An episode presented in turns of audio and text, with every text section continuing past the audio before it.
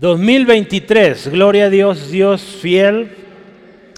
Yo quiero solo iniciar con algo. Quiero hacer un pequeño recuento de lo que el Señor hizo, pues ya o ha hecho a través de su palabra y estos años, eh, desde el 2020 que empezamos a ministrar acá, eh, pues tenemos cada año un lema y yo lo tengo ahí anotado. En el 2020 hablamos de un año de principios, ¿verdad? Comenzábamos una nueva etapa, Dios nos dio este lema, principios. Vamos a aprender principios. Seguimos aprendiendo principios porque la Biblia está llena de principios. ¿sí? Hay mucho principio ahí que si lo llevamos a la práctica nos va a ir bien. ¿sí? El siguiente año 2021, Espíritu Santo es nuestro, hermana Mari, enseñador, guía, consolador y poder. ¿sí? También el Espíritu Santo nos da poder para hablar, poder para orar por alguien y que sea sano. ¿sí? Entonces, hablamos eso el 2021. Gloria a Dios. El año pasado ya terminó ayer. Oración, adoración y comunión. Qué precioso, qué tiempos tan lindos nos dio Dios. Y este año, casa de oración, familias orando. ¿sí? Este año, hermanos, va a haber mucha, mucho o mucho tema sobre la oración. ¿sí? Es muy importante que usted y yo estemos atentos a esto y seamos partícipes. Por ahí en el, en el fondo pusimos ahí la primera y la última, son fotos de aquí, de nuestras veladas de oración. Al final va a estar la imagen para que la vea más cerquita, puede pasar. Y, y este es el año de oración que Dios nos está llevando a orar más. ¿sí? Yo lo puse, el Señor nos guiaba esto, casa de oración, estamos hablando como iglesia, pero también en casa, familias que oran. ¿sí? Entonces yo estoy orando, y ayúdeme por favor, por 15 familias para empezar. 15 familias, próximamente le voy a hablar de los detalles, pero 15 familias que se comprometen a orar. Vamos a ver eh, un plan, una estrategia para orar en las casas. ¿sí? Entonces se les va a dar una guía para que usted ore, tenga ese tiempo en familia orando. ¿sí? Entonces, pues ore. Si su familia es parte de esas 15 o más, yo estoy orando por 15, habemos más de 15 familias acá. Entonces, pero yo dije, Señor, con 15 podemos empezar. Si nos das 20, 25, 30, gloria al Señor. Pero empezamos con 15. ¿Sí? Para que se comprometa 15 familias orando, ¿sí? Y vamos a ver la gloria de Dios en este lugar. ¿Cuánto lo creen? ¿Sí, amén? Entonces, eso es lo que este año estaremos viendo. Y hoy meditemos bien nuestros caminos. Eh, yo quiero esto usarlo como introducción a lo que va a ser nuestro lema. La próxima semana voy a hablar del lema. Si hoy solo lo, lo leí, pero la próxima semana tengo que hablar de esto, de qué se va a tratar el resto del año. ¿sí? Pero yo quiero que meditemos, eso es, en nuestros caminos. ¿sí? ¿Cómo hemos caminado? ¿Es el inicio de un nuevo año? Meditemos un poco. Ayer cerrábamos el año 2022 y pues ¿qué le parece si oramos en esta mañana y pedimos, Señor, háblanos a través de tu palabra? Tú eres fiel y tu palabra en este 2023 seguirá hablándonos. ¿Sí? Dios, gracias. Dios te bendecimos. Dios te damos la, la alabanza, la adoración, porque Señor nos concedes en tu gracia poder estar iniciando este 2023. Mucha gente no pudo llegar. Algunos accidentes, enfermedad, eh, diferentes causas pero a nosotros Dios hoy nos concedes estar aquí iniciando un nuevo año en tu casa, en comunión los unos con los otros. Oh Padre hermoso, pedimos, háblanos hoy. Vamos a hablar de meditar nuestros caminos. Señor, que tu Espíritu Santo hoy también nos revele. Si hay camino perverso, si hay camino malo, Dios, guíanos por tus caminos y que hoy tomemos el compromiso de corregir e ir por tus caminos. Te damos gracias en el nombre de Jesús. Amén. El nuevo año trae nuevos desafíos, nuevos propósitos y muchos otros temas como emprendimientos, proyectos. no sé usted si este año planea emprender un negocio, planea empezar una carrera. Oremos, tenemos hermanos, hermanas que van a comenzar o entran a la secundaria o entran a la prepa, a la universidad, a la maestría. Eh, tenemos una hermana que va a entrar a, una, a un diplomado en teología, entonces ore eh, vamos a estar preparándonos. Tenemos hermanos que vamos a enviar próximamente para que estudien maestrías, diplomados en teología, porque queremos abrir nuestro instituto pronto aquí. Ya lo tenemos, de hecho, pero que queremos tener maestros aquí, que aquí enseñen la palabra. Entonces, ore, porque viene bueno esto. ¿sí? Entonces, esos son planes, proyectos. Yo le pregunto, y, y hagámonos esta pregunta. Hoy vamos a estar haciendo varias preguntas cómo o dónde está Dios en nuestros planes. ¿Verdad? Hablábamos hace rato de los planes de lectura bíblica. Esto es poner a Dios, su palabra, en un muy buen lugar, digamos, en el primer lugar en nuestras vidas. 2023, usted sabe, como todos los años, eh, pronostica pues mucho desafío, con una guerra que parece que ya termina, pero parece que no, nuevas guerras o rumores de guerras, todo lo que se está escuchando, eh, enfermedades aquí y allá. En temas de economía, pues vienen colapsos o se pronostican colapsos de economía en diferentes países. Hermanos, vienen grandes retos en lo social, en lo económico, en lo familiar y aún en la misma iglesia tenemos proyectos acá. ¿Estamos listos? ¿Estamos listos para afrontar esto que viene? Hoy Dios nos quiere llevar y a través de su palabra nos llevará a meditar nuestros caminos. Muchos de nosotros estamos iniciando una nueva eh, carrera, eh, un nuevo proyecto. Y, yo le invito, antes que iniciemos, es un buen tiempo, inicio de año, meditemos nuestros caminos. Dios nos llama hoy a meditar nuestros caminos. ¿Cómo estamos? Eh, este pasaje de Ageo capítulo 1 lo vamos a estar leyendo eh, conforme avanzamos en, cada uno de los temas, pero yo quiero que ponga especial atención. Este pasaje lo leíamos a inicios de semana, pero Ageo lo leímos el lunes en el plan de lectura. Entonces, hemos estado orando, hermanos, por cosas sobrenaturales. Queremos que Dios obre poderosamente. ¿sí? Estamos orando por un derramamiento de su Espíritu Santo, acuérdese, sobrenatural. Oramos por salvación y restauración sobrenatural. Y oramos también por provisión sobrenatural.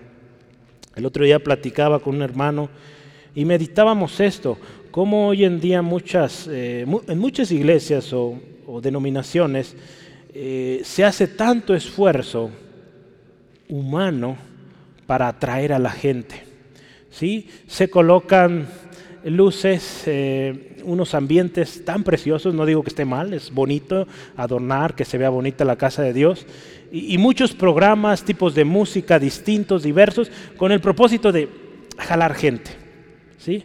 Pero le decía yo al principio, son esfuerzos humanos. Hace falta, hermanos, un derramamiento del Espíritu Santo sobrenatural para que no necesitemos de eso, que sea el Espíritu Santo quien obra, convence a la gente para que venga a Cristo, que no venga por una emoción, por un show, un espectáculo, no, que vengan porque aquí hay sanidad, aquí hay libertad, aquí la gente viene y es transformada, sale de esas puertas y libre de toda demonio, de toda aflicción, atadura. Eso oramos, hermano, y eso queremos ver en este lugar. ¿Sí, amén? Hace muchos años Dios hizo tantas cosas en este lugar, en este lugar. Mi familia es un fruto de ello. Mi papá, hermanos, yo les he platicado a algunos de ustedes. Fue algo tan raro, en aquel tiempo. Se descompuso el camión. Él venía en el 275, si se acuerda. Ese iba por todo alcalde. Y ese día había, yo creo, evento o no sé qué, había alcalde. Y el camión tuvo que bajar por Angulo y se paró en puro enfrente. Ahí se descompuso. y él frente a la iglesia. ¿Y sabe quién estaba ahí? Dos hermanos. Hoy pastores, uno de ellos nuestro hermano Juan Acosta y el otro nuestro hermano Humberto. Uno pastor en Tabachines y el otro en Zamora. ¿Y sabe qué hicieron? Los dos lo agarraron de las manos y lo metieron. Por eso yo les digo a mis hermanos que están allá atrás, corran por los que se asoman ahí y métanlos. ¿Verdad? Usted no sabe a quién está usted invitando ahí. Quizás sea un próximo pastor, líder de alabanza, ministro en diferentes áreas, un misionero. Entonces, hermanos, queremos ver esas cosas sobrenaturales. Gente que entraba a este lugar y salía totalmente transformado. Tanta gente que ha pasado por acá. Usted y yo somos muchos testimonio de lo que Dios hizo acá. ¿Sí? Entonces, hermanos, eso queremos ver. Estamos iniciando un año, aseguremos un buen plan. ¿Sí? Aseguremos que nuestro plan tenga a Dios primero, su palabra en el centro de todo. ¿Sí? Solo así, hermanos, vamos a llegar, le voy a decir una cosa, al final del año, si el Señor lo permite. O si Cristo viene antes, pues también. Si usted y yo ponemos a Dios primero, pues nos vamos con Él. ¿sí? Si el Señor nos da la gracia de terminar este año 2023, pues que lo terminemos bien bendecido. Si usted ha estado orando por un familiar, quizá este es el año que Dios trae a esa persona a los pies de Cristo. Si usted está orando por alguien enfermo, puede ser este el año que Dios traiga la sanidad. Pero yo le invito, pongamos a Dios primero. Hoy vamos a meditar nuestros caminos. Si yo le invito, vamos, leamos los primeros seis versículos. Ageo capítulo 1 es un libro que pues a veces cuesta encontrarlo, pero espero ya lo tenga listo. Ageo capítulo 1, versículos 1 al 6. Leamos juntos. Dice, en el año segundo del rey Darío, en el mes sexto, en el primer día del mes, vino palabra de Jehová por medio del profeta Ageo a Zorobabel, hijo de Salatiel, gobernador de Judá, y a Josué, hijo de Josadac, sumo sacerdote, diciendo, ha hablado Jehová de los ejércitos, diciendo, este pueblo dice, no ha llegado aún el tiempo, el tiempo de la casa, que de la casa de Jehová sea reedificada. Entonces vino palabra de Jehová por medio del profeta Ageo, diciendo, ¿Es para vosotros tiempo, para vosotros, de habitar en vuestras casas artesonadas y esta casa está desierta? Pues así ha dicho Jehová de los ejércitos. Meditad bien sobre vuestros caminos. Sembráis mucho y recogéis poco. Coméis y no os saciáis. Bebéis y no quedáis satisfechos. Os vestís y no os calentáis y el que trabaja a jornal recibe su jornal en saco roto. El Señor nos lleva a meditar esto. Esto último, yo de ahí tomé este primer título. Siembras mucho o sembramos mucho y recogemos poco. ¿Por qué pasa esto? A veces nos preguntamos, ¿qué está pasando? Dios nos lleva a meditar nuestros caminos. Yo quiero decirle, la palabra aquí lo confirma, Dios sigue hablando a su pueblo. Sí, amén, Dios sigue hablando. Dios sigue enseñando. Aquí dice Dios o vino palabra de Jehová por medio de Ageo. Eh, la palabra de Dios, fíjese, nos dice que Dios no hará nada sin que antes lo revele a sus siervos los profetas. Yo quiero que veamos Amós 3, Amós 3, 7 al 8. La palabra de Dios nos dice así, escucha porque no hará nada Jehová, escuche, el Señor, sin que lo revele, eh, sino, que, sin que revele, perdone, su secreto a sus siervos los profetas. Dios no hará nada sin que antes lo revele. Dice, si el león ruge, ¿quién no temerá? Si habla Jehová el Señor, ¿quién no profetizará? Dios habla y Dios usa a sus siervos para transmitir ese mensaje. Entonces Dios sigue hablando y Dios está usando aquí a Ageo en esta historia. Dios está usando ahora esta palabra de Dios, porque es palabra de Dios, para hablarnos a nosotros. ¿sí? Fueron, hermanos, 70 años de cautiverio que Dios había anunciado al pueblo de Israel por su pecado, por su desobediencia. ¿Sí? Esos 70 años sucedieron en Babilonia. ¿Sí? Su pueblo, el pueblo de Dios, desobedeció y parte del La misma palabra de Dios era que si el pueblo desobedecía, si adoraba a dioses ajenos, si, si tenían relaciones con los pueblos paganos, el juicio venía. Y parte del juicio era que otras naciones vinieran, los conquistaran y, se los llevaran cautivos. ¿Sí? La palabra de Dios lo explica ahí. Y Jeremías, otro profeta de Dios, ¿verdad? Y lo puede, tome nota de este texto, por favor. Jeremías 25, 8 al 11 nos habla de esa profecía o de ese mensaje que Dios dio a Jeremías. Dios le dijo a Jeremías, dile a este pueblo que vienen 70 años de cautiverio por su pecado, porque no han querido obedecer. Usted ve el libro de, Jeremías y es una y otra. Jeremías hablando, ignorado. Jeremías hablando y en lugar de escucharlo, lo encarcelaban, lo golpeaban, lo llevaban o, no le hacían caso. Dios dio palabra y Dios la cumplió. Sí, hay, hay un hombre que también, eh, un hombre temeroso de, Dios, Daniel. Vamos a leer este, este texto, sí lo vamos a leer. Daniel 9. Daniel está viviendo ya en lo último de estos 70 años y él recuerda la profecía de Jeremías. ¿sí? Vamos a leer este texto. Daniel 9, 1 al 2. Dice, en el año primero de Darío, hijo de Asuero, y de la nación, perdón, de la nación de los Medos, que vino a ser rey sobre el, rey sobre el reino de los caldeos, en el año primero de su reinado, escuche, yo Daniel miré atentamente en los libros el número de los años de que habló Jehová al profeta que Jeremías, es lo que vimos allá, que había de cumplirse las desolaciones de Jerusalén en 70 años. Dios había dicho, vienen 70 años de cautiverio por su pecado, por su desobediencia. Vino. Se cumplieron los 70 años y Dios también es cabal en sus promesas. Él dijo 70 años, 70 años fueron. ¿Sí? Dios no falla. Hermano, la promesa de Dios se cumplió. Dios traería de vuelta a su pueblo. La semana pasada hablamos, la promesa se cumplió, ¿verdad? Aquí también, Dios prometió, hay castigo, hay disciplina, 70 años, pero van a volver. Dios cumplió. El pueblo de Israel vuelve a la tierra, al lugar de la promesa, pero había una prioridad. Hermanos, estamos iniciando un año nuevo. Dios hoy nos llama a meditar nuestros caminos. Vamos a hablar las próximas dos semanas de lo que es el lema de este año, pero antes de explicar cómo vamos a trabajar este año, meditemos antes.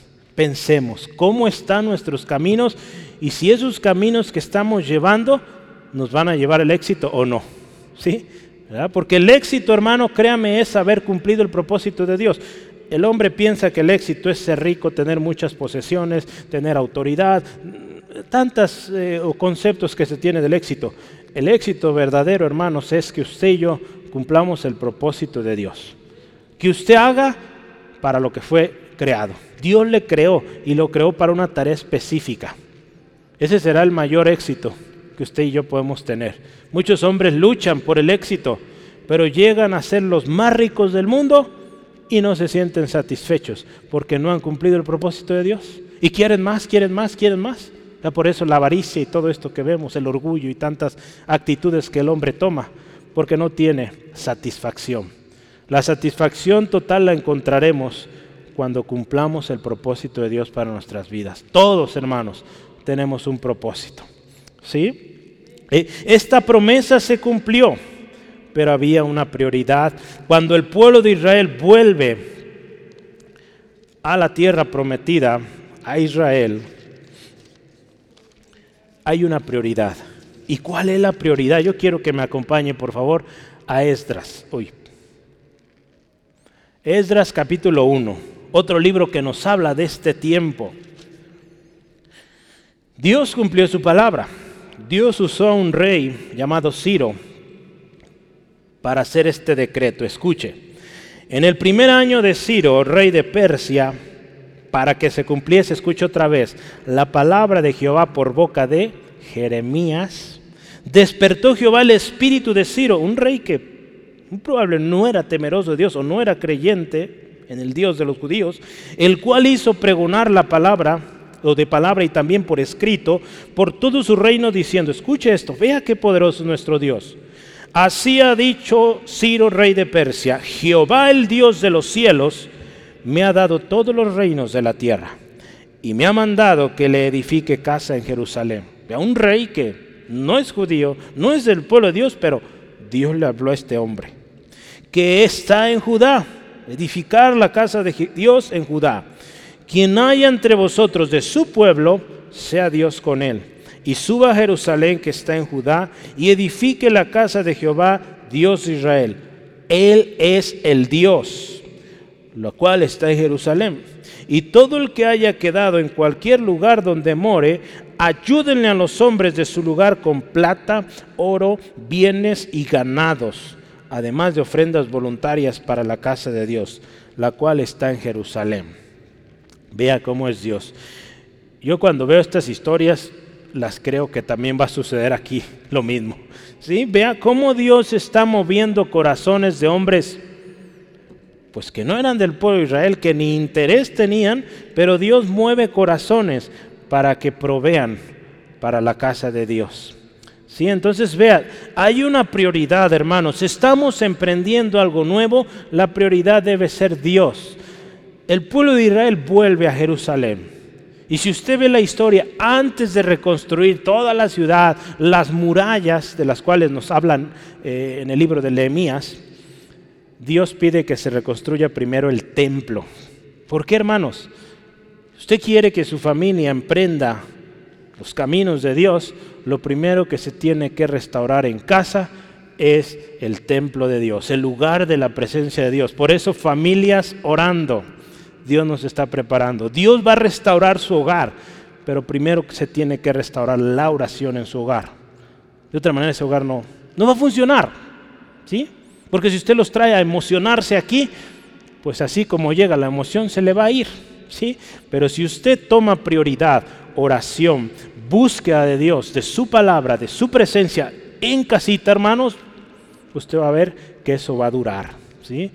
Y se va a replicar en sus siguientes generaciones. Si usted ya tiene nietos, hijos, casados, pues allá también Dios va a estar obrando. Eso oramos. Entonces Dios nos lleva a prepararnos y Dios pone órdenes, pone prioridades. Y aquí la prioridad para el pueblo de Israel es primero el templo. ¿Quieren que les vaya bien? Restauren la alabanza, la adoración a Dios. Fue parte del trabajo que Esdras vino a hacer a Jerusalén reconstruir el templo y que se restaurara todo el servicio en el templo. Hoy podríamos decir los cultos, las reuniones, los tiempos de alabanza, de oración a Dios. Algo que sucede es esto, Dios sigue hablando, Dios pone las prioridades. Pero ¿qué estaba diciendo el pueblo? Si se fija, el pueblo dice esto, eh, versículo 2, en la segunda parte, dice, este pueblo dice, no ha llegado aún el tiempo, el tiempo de que la casa de Jehová sea reedificada. Hermanos, Dios sigue hablando. Dios dice, eh, voy a leer desde el versículo 2, desde el inicio. Así ha hablado Jehová de los ejércitos. Me llamó la atención porque esto lo menciona varias veces. Así ha hablado Jehová de los ejércitos. Cuando Jehová de los ejércitos habla, significa poder ¿sí? que cualquier potestad humana que haya existido no puede. Es más poderoso que cualquier cosa. ¿Sí? Yo, tomé nota y, busqué cuatro versículos y quiero que usted eh, me ayude a buscarlos y también leerlos eh, conmigo. Cuando habla de Jehová de los ejércitos, ¿de qué se trata? Porque ahí está diciendo, Jehová de los ejércitos dice esto. Vamos a comparar. ¿Qué dice Jehová de los ejércitos y qué dice el pueblo? ¿Sí? Pero cuando Dios habla, Salmo 24, 10, vamos primero ahí. Salmos 24, versículo 10. Dice la palabra del Señor así. ¿Quién es el Rey de Gloria? Jehová de los ejércitos. Él es el Rey de Gloria. Cuando en la Biblia habla del, de Jehová de los ejércitos, habla del Rey de Gloria. Número uno, Rey de Gloria. Cuando habla del Rey de Gloria, Jehová de los ejércitos, también Salmo 80, versículo 19, habla de aquel que nos restaura. Salmo 80, versículo 19. Oh Jehová, escuche esto, Dios de los ejércitos, restauranos. A resplandecer tu rostro y seremos salvos.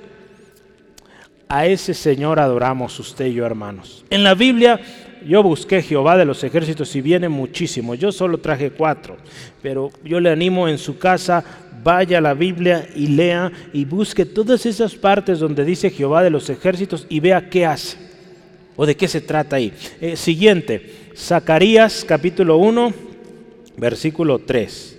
Zacarías.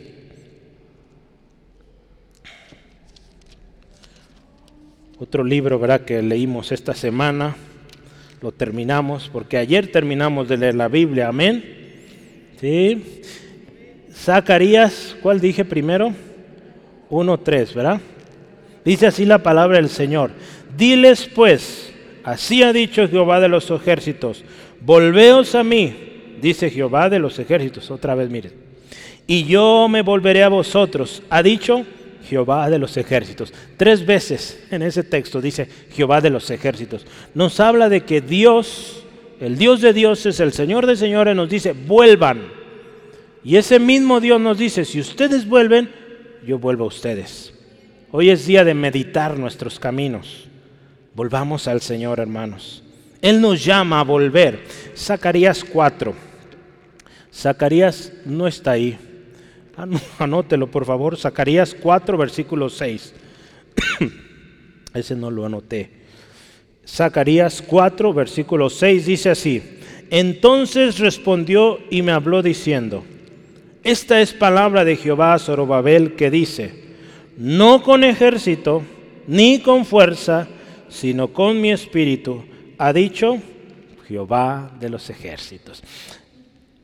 Ese es el Dios que nos da la victoria. Por eso cuando Dios dice, o la palabra de Dios dice, Jehová de los ejércitos, nos habla de ese Dios poderoso que lo cantamos, ¿verdad? Que nos da la victoria, que hizo todas las cosas que existen. Hermanos, habla de algo poderoso y que debemos creer. Hermanos, Jehová de los ejércitos. Yo le animo, llévese esto de tarea. Busque. En este año, cuando lea eh, la palabra de Dios, tome nota cuando diga Jehová de los ejércitos. ¿Y de qué se trata? Se va a sorprender. La historia del rey David. Tú vienes contra mí con espada y jabalina, pero yo vengo en nombre de Jehová de los ejércitos. Entonces vea, está hablando de Jehová de los ejércitos. David sabía quién era ese Dios, que lo iba a ayudar a vencer a ese gran gigante. Ese Dios está con usted, hermano. Vaya en el nombre de Jehová de los ejércitos. Hermanos, la palabra de Dios dice, este pueblo dice, no ha llegado aún el tiempo, el tiempo de que la casa de Dios o de Jehová sea reedificada. Otras versiones, dice la nueva traducción viviente, dice, este pueblo alega, todavía no ha llegado el momento de reconstruir la casa del Señor. ¿Sí? La nueva versión internacional dice, ustedes dicen que aún no es tiempo de reconstruir mi templo. Aquella persona que está descuidada, que no está llevando eh, tiempo con Dios, que no está buscando su palabra, él dice, no, no se ocupa, todo bien. Puedo seguir como estoy. El enemigo eso quiere, que usted no ore, que usted no busque la palabra de Dios, que usted no asista a la iglesia, que no sea ministrado, que no ministre usted. Eso quiere el enemigo y mientras todo está así, usted no leyendo, no buscando en oración al Señor, no teniendo comunión con los hermanos, las hermanas, usted puede ver que todo parece bien. Pero empiece a orar, empiece a leer la palabra de Dios, empiece a buscar la llenura del Espíritu Santo, el enemigo va a atacar. ¿sí? Porque él sabe que si usted ora, hay poder. Él sabe que si usted está lleno del Espíritu Santo, va a echar fuera todo demonio que esté ahí atormentando su vida, su familia. Pues el enemigo no está a gusto con eso y va a buscar cómo tumbarle. Y por eso este pueblo decía, no es tiempo, estamos bien, estamos a gusto aquí en Babilonia, ya nos acostumbramos al cautiverio. ¿Cuántas veces decimos, no hay tiempo? Hay un artículo que habla de no hay tiempo para Dios. Es una hermana que lo escribió y, y habla de cómo muchas veces el ajetreo del día nos lleva a decir esto, no hay tiempo para Dios. Tenemos tiempo para muchas cosas, pero para Dios no. ¿Verdad? Yo le decía hace un momento, 15 minutos de lectura bíblica. A veces decimos, es que no alcancé. No alcancé a leer la Biblia. Hermanos, son 15 minutos. Jesús les dijo a sus discípulos, ¿verdad? No pudieron orar ni siquiera una hora conmigo. Hermanos, se necesita mucho, mucha oración, mucha búsqueda de su palabra. Porque solo así vamos a poder vencer todo lo que viene, hermanos. El pueblo estaba muy ocupado, dice aquí, en sus casas. ¿Verdad? ¿Cómo, les dice ahí sus casas? Eh, ve ahí el versículo 4. Es para vos, Dios está diciendo esto, es para vosotros tiempo, para vosotros, dice, de habitar en vuestras casas artesonadas y esta casa está desierta. Vea esto. El pueblo estaba más ocupado, ¿verdad? Si lo vemos de esta manera, en sus casas. Hay una versión que dice, están tan ocupados en sus lujosas casas, en sus casas de lujo, mientras la casa de Dios, dice ahí, está desierta.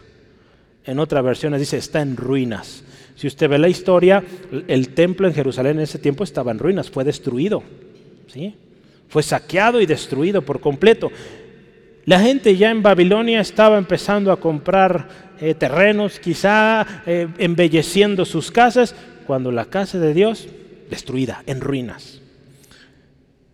Pero vamos a decir, eh, hermano, pues, ¿de qué se trata esto? Si nos ponemos a meditar, ¿de qué se trata esto? O sea, al estar la casa de Dios destruida, ¿qué nos dice? Este pueblo no estaba orando, no estaba buscando a Dios, no estaba tomando a Dios en primer lugar en su vida.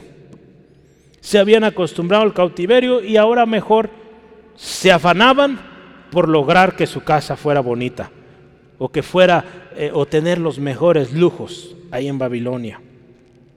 Dios les dice a su pueblo, mediten Versículo 5, si usted se fija, Jehová de los ejércitos, otra vez, el Dios poderoso, Jehová de los ejércitos, sigue hablando y le dice, mediten o meditad bien sobre vuestros caminos. Dice, mediten bien. Hermanos, Dios nos llama a meditar, ¿verdad? Por eso nombramos este, este tema hoy, meditar bien nuestros caminos. ¿Qué, ¿Qué nos dice el Señor que meditemos? Ahí menciona algunas cosas, fíjese, meditad bien sobre vuestros caminos. Yo voy a leerle varias versiones aquí, como dice este mismo texto. Dice, Dios, quiero que piensen seriamente en lo que están haciendo. Estamos iniciando un nuevo año. Pensemos seriamente qué estamos haciendo, cómo lo estamos haciendo. La nueva traducción viviente, miren cómo o qué está pasando. A veces ocupamos unas llamadas de atención así, hermanos, porque estamos tan descuidados, tan ocupados, tan afanados en tanta cosa, que estamos descuidando la presencia de Dios. La nueva, nueva versión internacional dice, reflexionen sobre su proceder. ¿Y qué está pasando? Ahí la Biblia nos registra al menos cinco cosas que están pasando. Imagínense, estaban pasando estas cinco cosas y el pueblo cegado, no reaccionaba. ¿Qué dice primero? Siembran mucho y recogen poco. Aparentemente sembrando, invirtiendo y poco. Pero ya se habían acostumbrado a eso. Está bien, así es. Somos esclavos, ni modo. Pues hay que trabajar más, hay que afanarse más. El cristiano no debe pensar así, hermanos. Acuérdese que nuestra provisión no depende de este mundo, depende de arriba, del dueño de todo. ¿sí? Entonces, Él proveerá y Él multiplicará la obra de nuestras manos. No busque enriquecerse por medios humanos. Busque al Señor primero. Y la hermana puso una, imagen muy bonita, ¿verdad? Todas las demás cosas serán añadidas. Sí fue usted, ¿verdad? Tiene una imagen la hermana que, que nos pone ahí. Dios primero, número uno. Y el 3, 4, 5, 6, lo que sigue, será añadido si Dios es primero. ¿Sí? Amén. Gloria a Dios. Fíjese, aquí dice, comen o coméis y no se sacian. ¿Cómo vive el hombre sin Cristo? Fiestas, comiendo, comiendo, bebiendo y no se sacia, quiere más, quiere más. Habla ahí de la bebida, fíjese, bebéis y no quedáis satisfechos.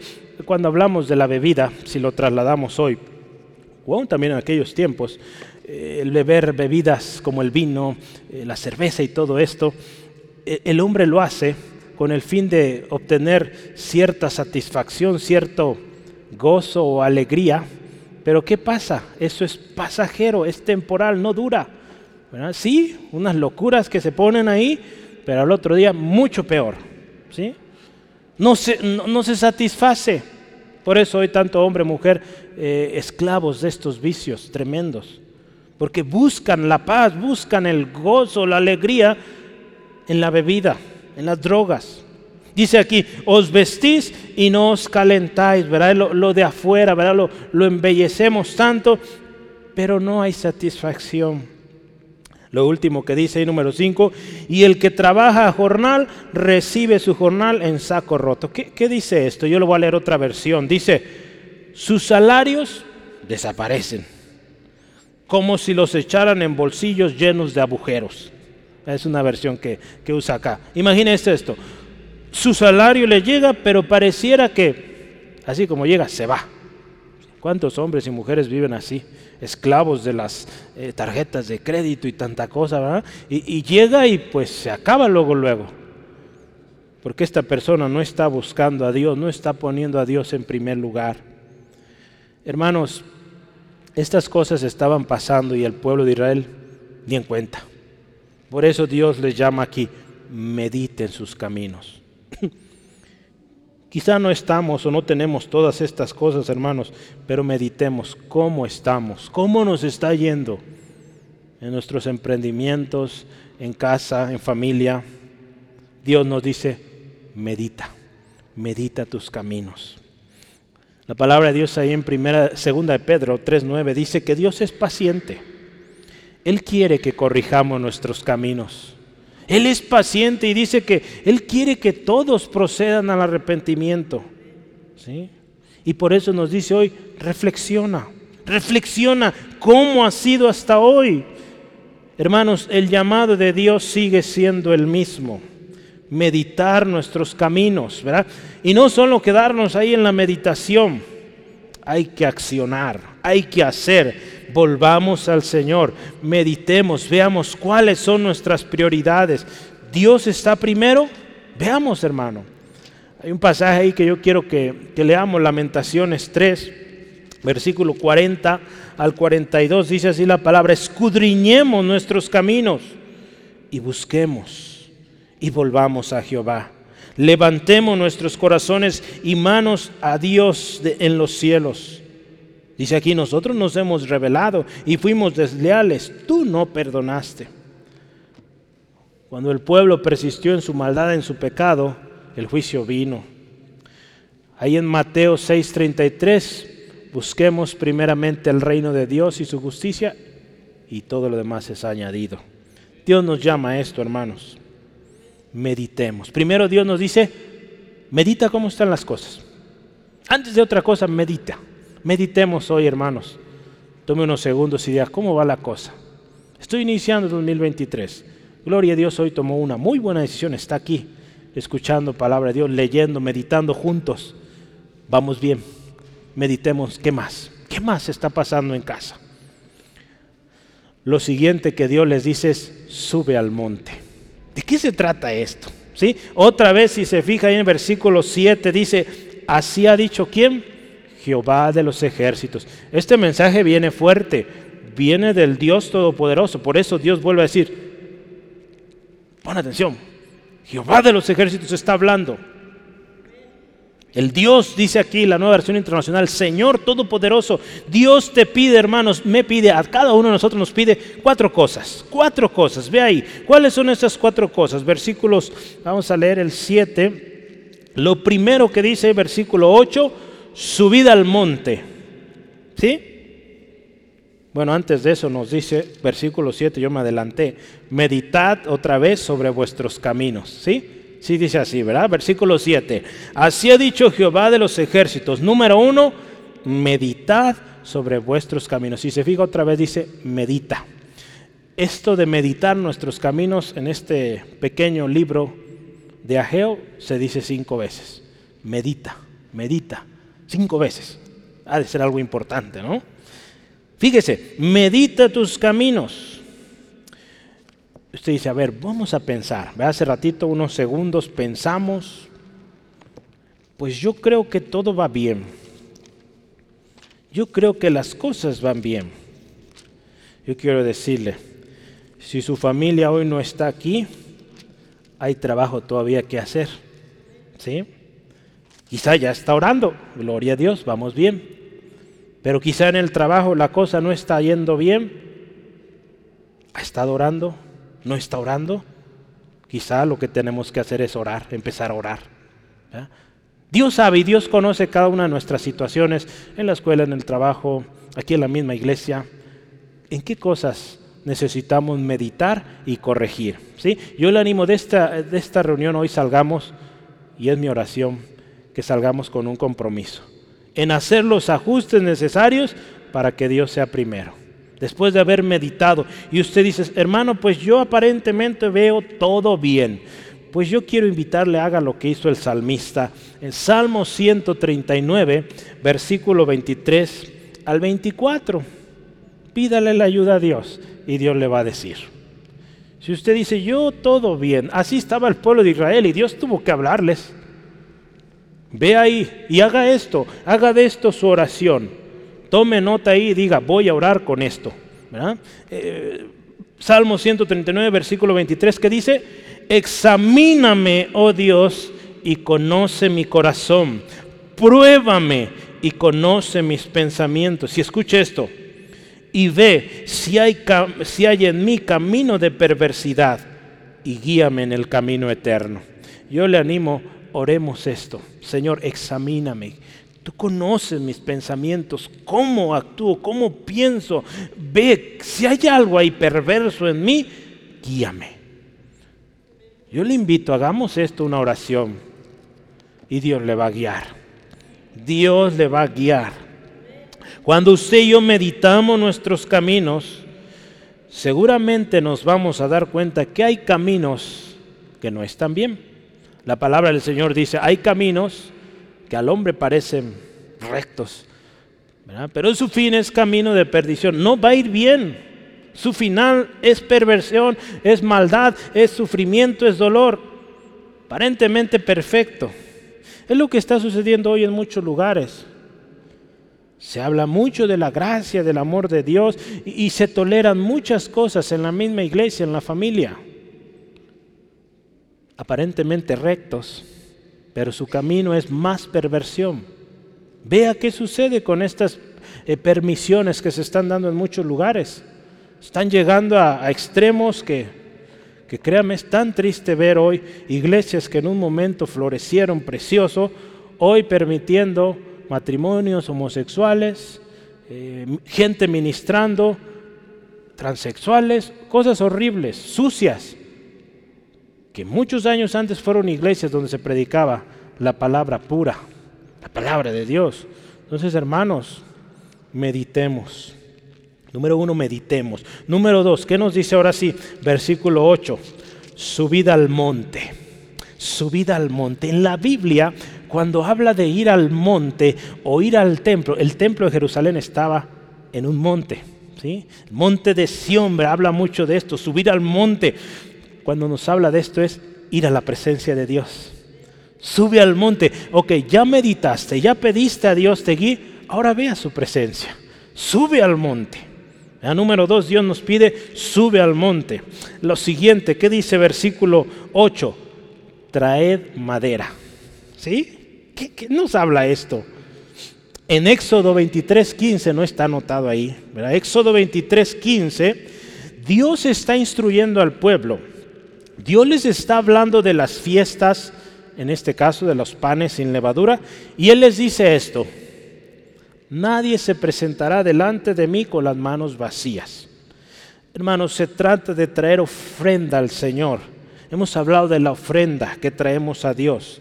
No solo se trata de lo económico, la ofrenda de labios cuando cantamos, adoramos, Y dice Dios, nadie se presentará delante de mí con las manos vacías. Cuando venimos a su presencia venimos con algo. No es que Dios lo necesite, no es así. Él, él es dueño de todo, hermanos.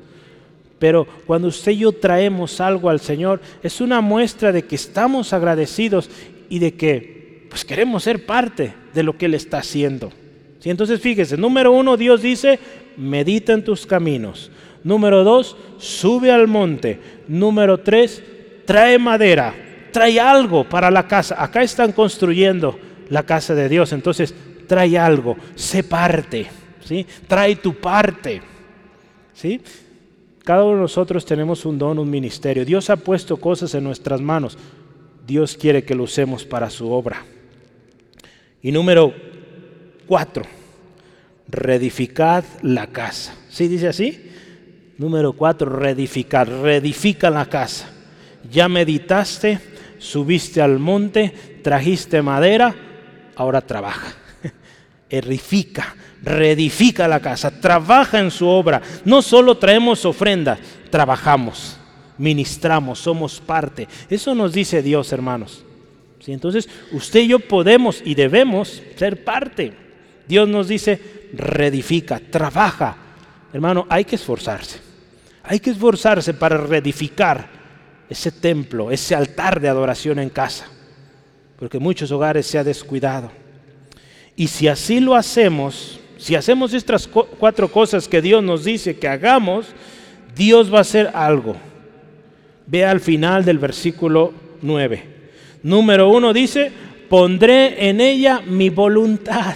Vea qué hermoso nuestro Dios. Si tú haces estas cuatro cosas, meditas tus caminos, lógicamente cuando tú meditas, pues te das cuenta que andas mal, te arrepientes, subes al monte, traes tu ofrenda trabajas en el Señor, en su obra, dice Él va a poner su voluntad ahí. Nos habla de que cuando Dios pone su voluntad en un lugar es un lugar donde Dios está. Dios está donde se cumple su voluntad. Cuando Jesús oraba ahí en Mateo 6, versículo 10, cuando está enseñando a sus discípulos que se haga tu voluntad, así como en el cielo, aquí en la tierra. Jesús oraba así, que se haga la voluntad de Dios. Hermanos, también cuando habla que la voluntad de Dios se cumpla, en la oración que hacía Salomón, Dios dedicando el templo, dice que su voluntad se cumpliría en ese lugar. Y yo quiero que lo leamos rápidamente para que recordemos este pasaje. Segunda de Crónicas 7, 15 y 16. Dios está dando promesa preciosa de su presencia ahí en ese lugar donde su voluntad se cumpliría. 7, 15 y 16 dice, ahora estarán abiertos mis ojos y atentos mis oídos, escucha esto, a la oración en este lugar. Porque ahora he elegido y santificado esta casa para que esté en ella mi nombre para siempre y mis ojos y mi corazón estarán ahí para siempre. Dios está así y Dios cumple esta palabra donde su voluntad está. La segunda cosa que va a suceder, hermano, es que eh, el versículo 8 eh, al final dice, y seré glorificado. Esa es la segunda cosa. ¿Qué habla esto? Cuando usted y yo ponemos prioridad a Dios, Dios va a ser glorificado. ¿Y de qué se trata esto? Usted va a cumplir su ministerio. Porque la palabra de Dios, hay dos textos, por tiempo no alcanzamos, pero tome nota por favor. Isaías 43, 7 y Efesios 1, 4 al 6. La palabra de Dios ahí dice que usted y yo fuimos creados para alabanza de su gloria. Entonces cuando usted y yo cumplimos el propósito de Dios, hacemos su voluntad, Dios va a ser glorificado. En otras palabras, usted va a cumplir su función, su propósito y va a dar gloria a Dios. ¿Sí? ¿Cuántos quieren hacer esto? Cumplir la voluntad de Dios. Hermanos, meditemos nuestros caminos, subamos al monte, traigamos madera, traigamos aquello que Dios ha puesto en nuestras manos y trabajemos reedificando. Dios les dice por qué. Vamos a ver el versículo 9. Versículo 9 rápidamente. Dice, Buscas mucho y hallas poco. Y encerráis en casa y yo lo disiparé, dice, en un soplo. ¿Por qué? Dios dice ahí, ¿por qué? Por cuanto mi casa está desierta y cada uno de vosotros corre a su propia casa. Dios dice ahí, hermanos, ¿qué indica que la casa de Dios esté en ruinas? Cuando Dios dice aquí, mi casa está en ruinas, yo anoté algunas cosas aquí. Cuando la casa de Dios está en ruinas, se trata de que el pueblo no está buscando la presencia de Dios. No le interesa.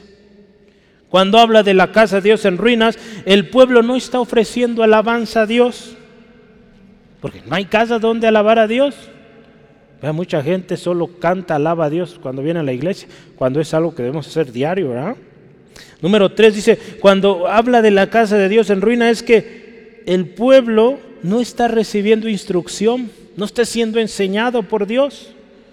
Cuando habla número cuatro de la casa de Dios en ruinas, el pueblo no está trabajando tampoco para la obra de Dios. Está más bien afanado en tanta cosa el mundo le ofrece. El templo nos habla del lugar donde Dios habita. Y la Biblia también dice, hermanos, que usted y yo somos templo de Dios. ¿Sí, amén? Si está anotando, anote 1 Corintios 3. Somos templo de Dios, porque el Espíritu Santo habita en nosotros, hermanos. Y si ese templo de Dios, nuestro cuerpo, está en ruinas, imagínese, no podemos esperar cosas buenas.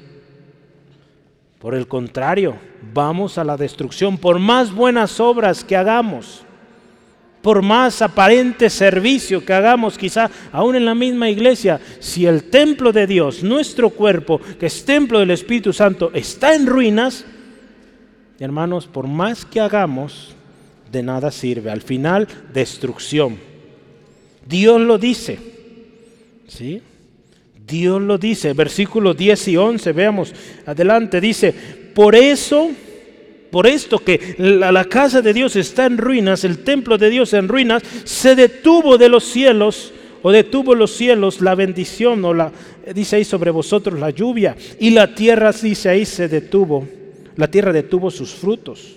Dice, llamé a la sequía sobre esta tierra y sobre los montes, sobre el trigo, sobre el vino, sobre el aceite, sobre todo lo que la tierra produce, sobre los hombres y sobre las bestias y sobre los trabajos o sobre el todo trabajo de manos.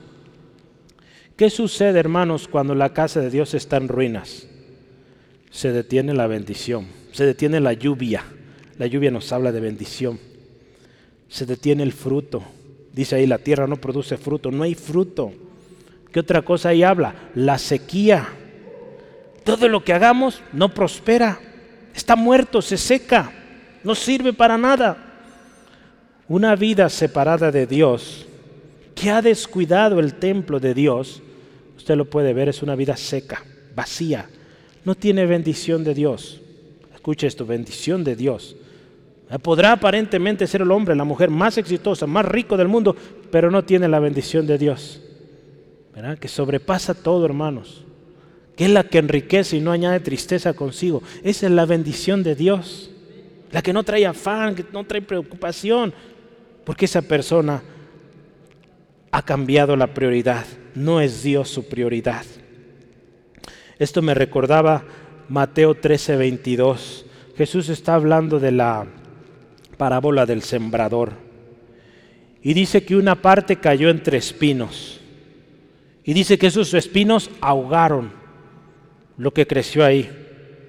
Dice la palabra ahí en Mateo 13, 22, el que fue sembrado entre espinos es el que oye la palabra, escuche, oye la palabra, pero el afán de este siglo y el engaño de las riquezas ahogan la palabra. Y dice, se hace infructuosa.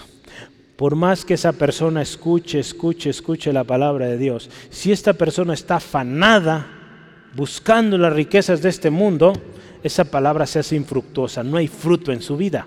Hay gente así, hermanos, que todo el día está escuchando ahora los podcasts, ¿verdad? Que se oye mucho, o programas, antes eran programas de radio evangélicos, o, que sabe mucho de la palabra, pero esta persona mm, ha descuidado el templo de Dios. Sí, se llena de conocimiento, pero esa vida vive engañada. Porque está buscando su satisfacción en las riquezas, en lo de este mundo, y dice, toda palabra que llega a él se hace infructuosa. No produce fruto, no produce cambio. Cuando la palabra en nosotros tiene que producir cambio, hermanos.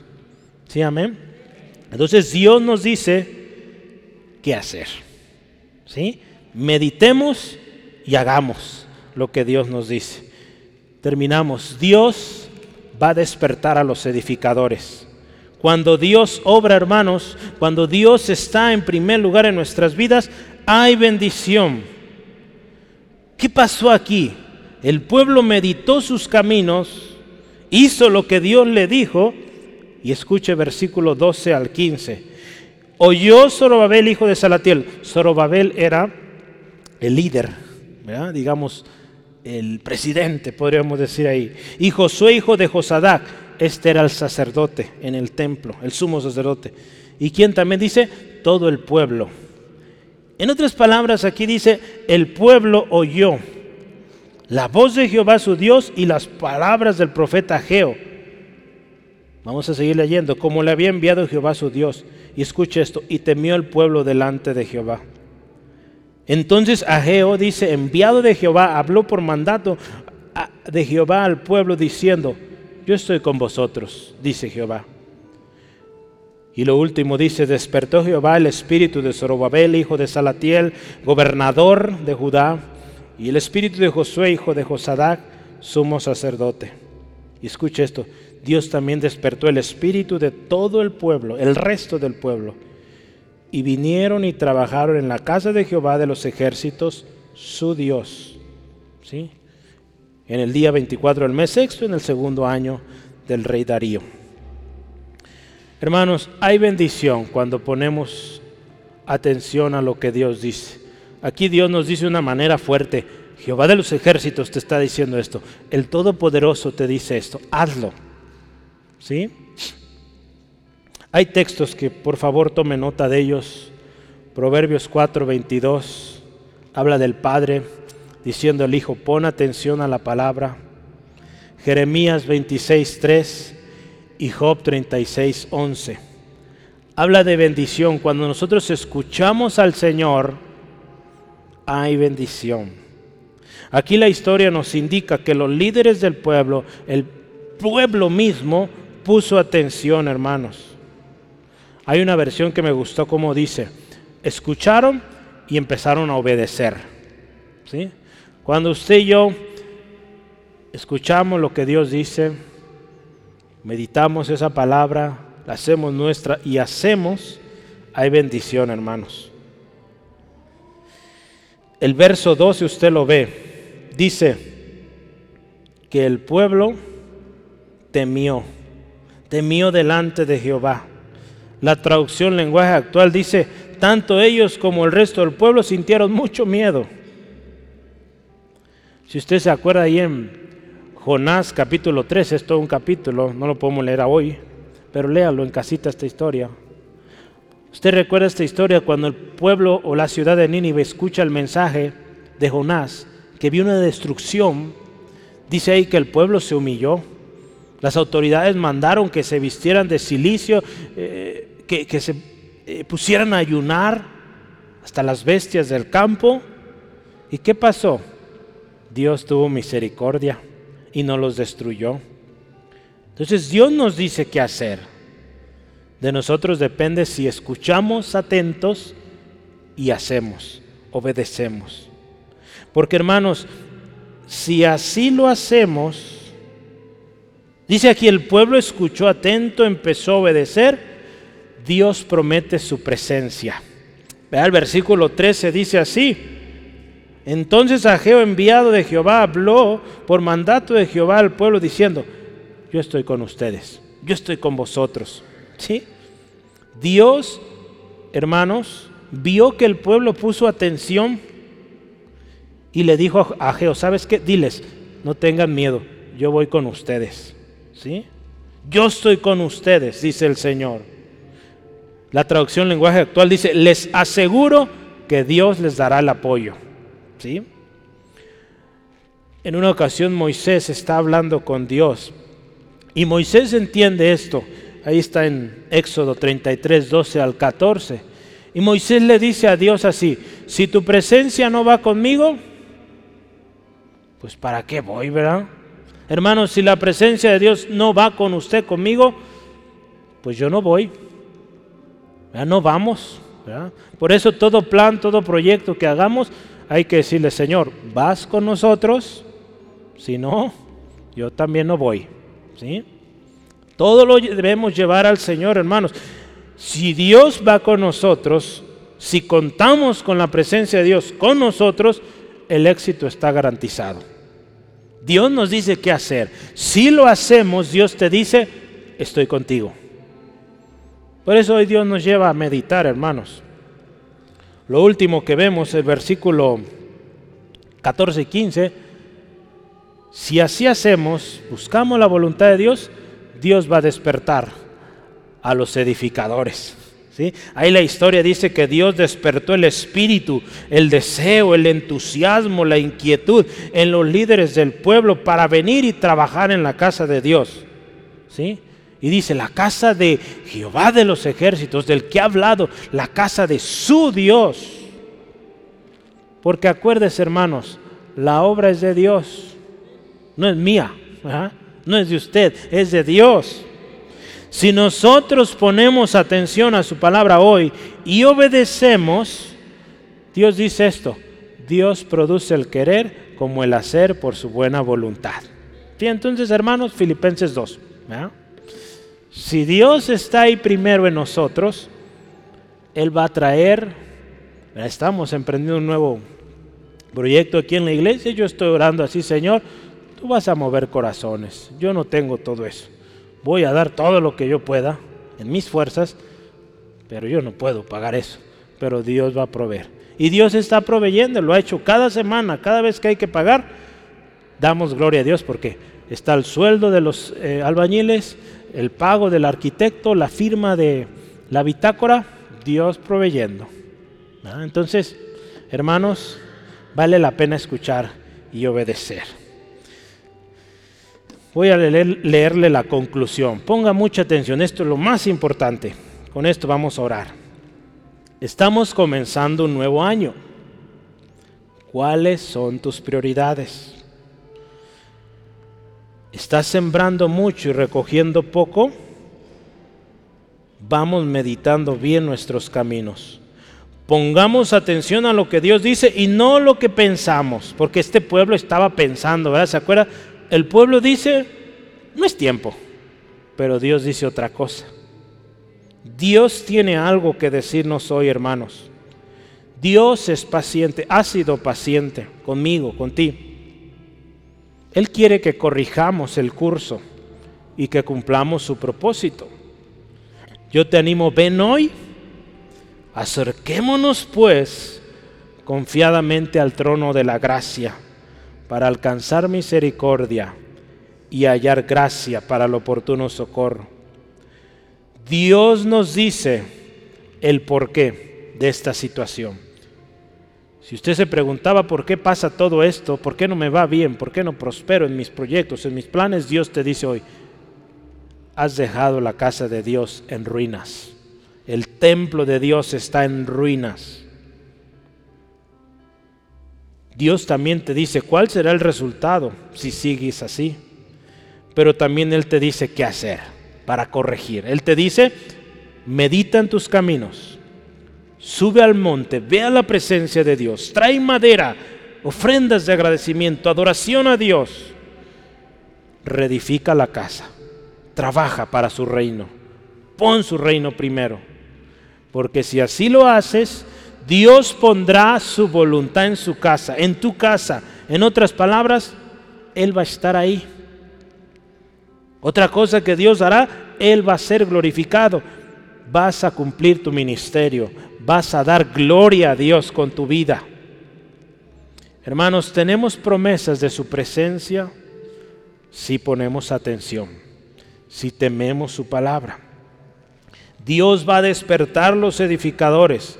Vaya que se necesita. Jesús dijo, rogad al Señor de la mies que envíe obreros, porque la mies es mucha, los campos están listos. hermanos, Dios va a despertar esos edificadores. Queremos una cosecha preciosa de almas, ¿verdad? Pero hoy Dios nos dice, a ver, ustedes, los que están, mediten, meditemos, hermanos, porque Dios quiere hacer algo grande.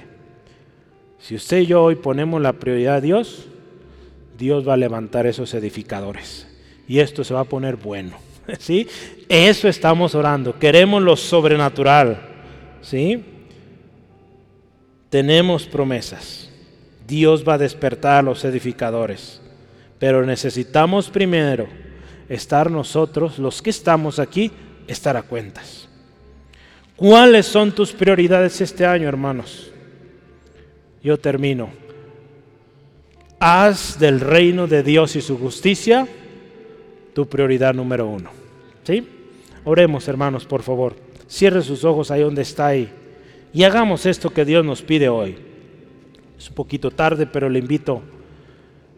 Vale la pena, hermanos. Meditemos. Dios, gracias por todo lo que has hecho.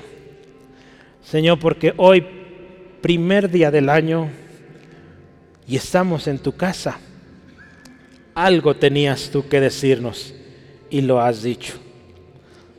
Señor, gracias porque hoy nos das palabra fresca para este nuevo año 2023.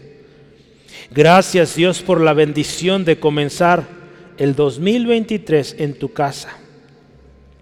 Señor, hoy queremos estar a cuentas. Y hermano, yo le invito ahí donde está, usted está orando.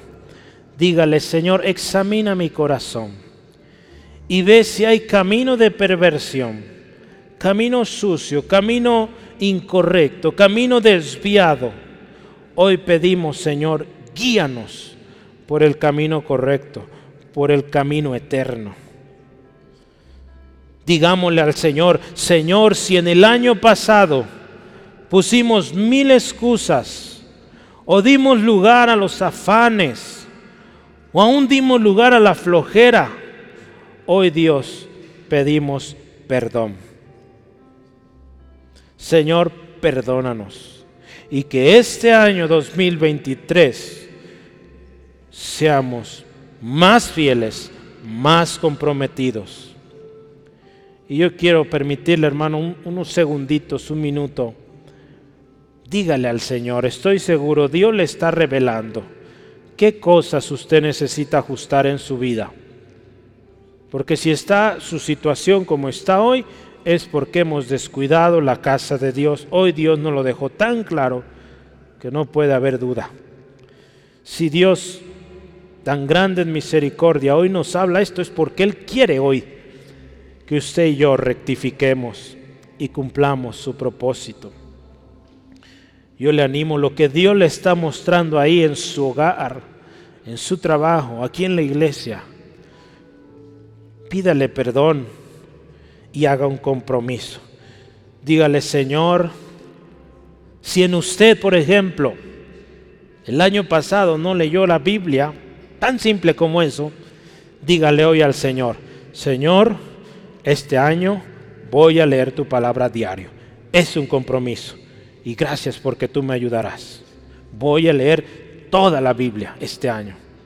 Ese es un ejemplo, hermano. Usted sabe, Dios le está mostrando, Señor, este año que pasó, por cualquier cosa falté. Cuando al trabajo sí iba, me iba hasta enfermo. Y a la iglesia no iba porque estaba enfermo. Hoy, Señor, me comprometo, aunque esté enfermo, ahí voy a estar. Usted sabe, hermanos, haga este compromiso. Hoy estemos a cuentas. Es el día perfecto que Dios ha creado hoy para usted, para mí, para que hoy estemos a cuentas.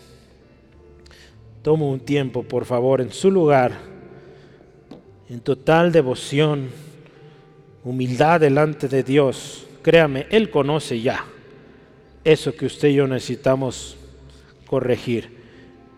Si usted hoy si yo hoy estamos a cuentas, Dios da promesa de su presencia y de que su voluntad se cumplirá. Gracias Dios. Señor, gracias por lo que tú, tú has estado obrando. Gracias Dios porque tú estás revelando los corazones de mis hermanos, esas cosas que necesitan arreglarse, esas prioridades que hemos antepuesto, que hoy las movemos y decimos, tu reino Dios, tu justicia es primero. Y gracias porque lo demás será añadido. Hoy pedimos Dios, pido Dios fortaleza para que mi hermano, mi hermana, cada uno de los que estamos aquí, nos mantengamos firmes y constantes en este compromiso. Gracias Dios. Para, que, para usted que no conoce a Jesús, hoy puede ser también un inicio de una nueva vida en Cristo. Ven a Jesús, acéptale hoy como tu Señor, tu Salvador. Y créeme, no te vas a arrepentir. Quizá hoy tu vida está en ruinas. Si hoy tú también haces esto, meditas tu proceder, subes al monte, vienes al Dios el Dios de los ejércitos, le pides perdón, le dices te perdone, aceptas a Jesús como tu Señor, tu Salvador, hoy tú puedes también venir y ser aquella persona que Dios te creó para que fueras. Si tú quieres hacerlo, dile así a Dios. Dile, Dios, yo reconozco que soy pecador, que mi pecado mi actitud, mi manera de ser me tiene ahí en esta situación que para mí es imposible. Hoy yo te pido perdón de todos mis pecados. Hoy te pido Jesucristo, sé mi Señor, mi único y suficiente Salvador personal. Límpiame de toda maldad. Hoy yo vengo a ti y voy a seguirte. Gracias por la salvación, la acepto. Acepto tu perdón, Dios por lo que Jesús hizo en la cruz para mí. Hoy yo me comprometo a que tú seas primero en mi vida. Y gracias porque me ayudarás y me darás la fortaleza para ser vencedor y llegar al fin de mi carrera satisfecho de que hice aquello que tú me llamaste a hacer, aún antes de que yo naciera. En el nombre de Jesús. Amén.